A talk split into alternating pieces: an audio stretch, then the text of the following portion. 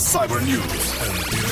Cyber News. Antena 3, voltamos às notícias de tecnologia. Os apostadores digitais da Santa Casa da Misericórdia têm vida facilitada e o domínio.pt comemora 25 anos já de vida. Cyber News. Cyber News. Segundo a Santa Casa da Misericórdia de Lisboa, entre janeiro e outubro de 2012, houve um total de 6 milhões de euros que ficaram por reclamar isto porque ou se tratam de prémios pequenos, e aqui entra em vigor o velho adágio popular que muitos poucos fazem muito, ou porque os totalistas desconhecem que perdem direito ao prémio passados 90 dias da data do concurso.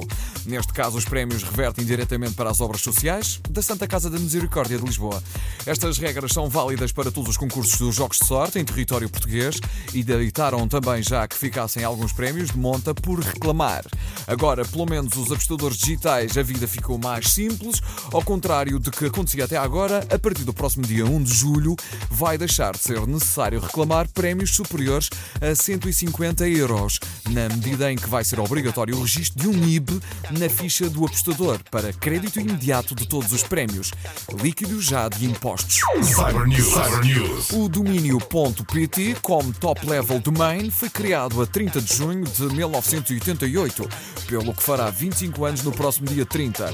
Esta comemoração será o primeiro ato simbólico relacionado com o .pt, tutelado também pela recém-criada associação DNS.pt, que substitui a extinta Fundação para a Computação Científica Nacional, denominada FCCN, que até agora tinha a tutela da internet portuguesa. Também a presidente da direção da DNS afirmou que é objetivo da associação que os PTs atinjam um milhão de registros em 2015. Este aumento do número de registros pode significar um abaixamento também generalizado dos preços por cada registro, que era já um objetivo da FCCN, que fazia parte então a concessão por um ano de um domínio.pt a todas as empresas na hora. Cyber News. Cyber News.